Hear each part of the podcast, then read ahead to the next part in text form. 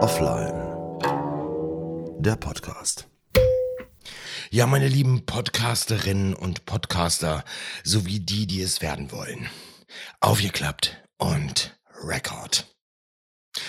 Ich habe vor nicht allzu langer Zeit mit einem super guten Dude telefoniert und der hat mir erzählt, dass er sich anfängt von Dingen zu trennen, die ihn in ein Ungleichgewicht bringen, beziehungsweise die ihm nicht gut tun. Das klang vielleicht an erster Stelle so ein bisschen radikal, aber er hat vollkommen recht und genau das habe ich auch zu ihm gesagt. Sag ich, du machst alles richtig. Natürlich, tu es. Schließ diese Projekte ab, wo du sagst, ah, die belasten mich und äh, trenn dich von dem, was dir nicht gut tut. Natürlich. Wenn er das nämlich nicht macht, dann liegt es ja auf der Hand. Dann ist es ja nur noch Jammern wegen Dingen, die er selber nicht geändert hat. Ja, viele werden jetzt sagen, man ist seines Lebens eigener Schmied und man hat auch einige Sachen, wo man sich nicht von trennen kann.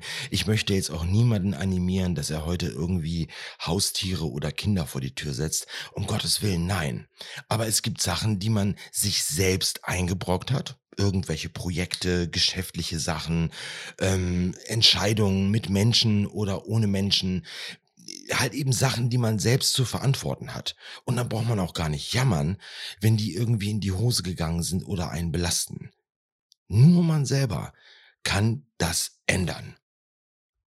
Wir hatten es schon vor einiger Zeit in einer Folge von diesem Format, wo ich gesagt habe, dass ich zum Jahreswechsel immer mal mein Telefonbuch bereinige. Ja, das mache ich unheimlich gerne, weil man fängt dann viel aufgeräumter an. Und wenn man Menschen hat, die einem nicht gut tun, ja, und leider ist es hier so, dass es auch mal die Beziehung sein kann.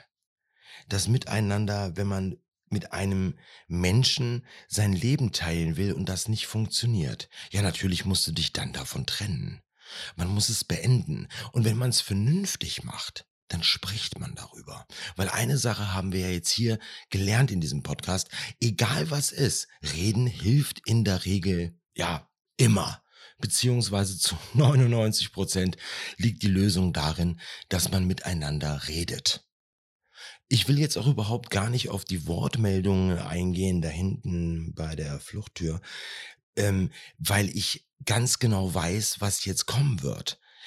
Es werden Stimmen laut, die sagen, dass man bezüglich Gefühlen, die man hat, nicht unbedingt so einfach reden kann. Das stimmt. Viele können nicht das sagen, was sie empfinden oder wie sie sich fühlen oder generell das äußern, was sie beschäftigt. Gebe ich vollkommen recht. Es ist aber eine Sache, die man lernen kann. Man kann an sich selber arbeiten oder auch an dem Verständnis von dem Gegenüber. Damit ist aber auch jetzt wieder nicht dieses Hardcore drauf bestehen gemeint, dass der andere verstehen muss, wie es bei einem aussieht. Hier geht es auch um das gegenseitige Verständnis.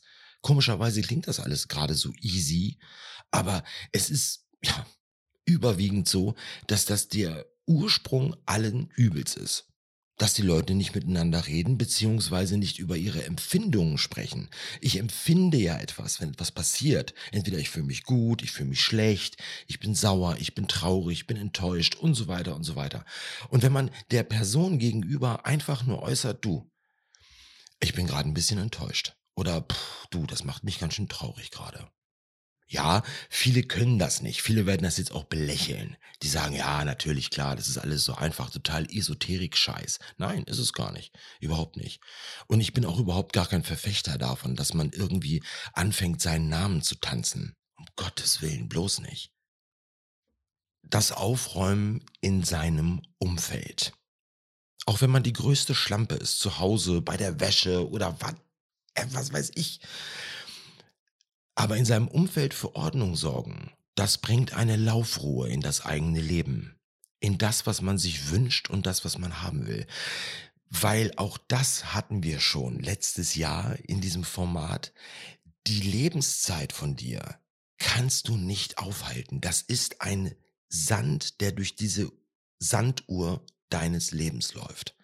Die kannst du nicht aufhalten, nicht sparen, keine Ahnung. Du kannst auch die Sanduhr nicht anfassen und einfach umdrehen. Das Ding läuft einfach ab.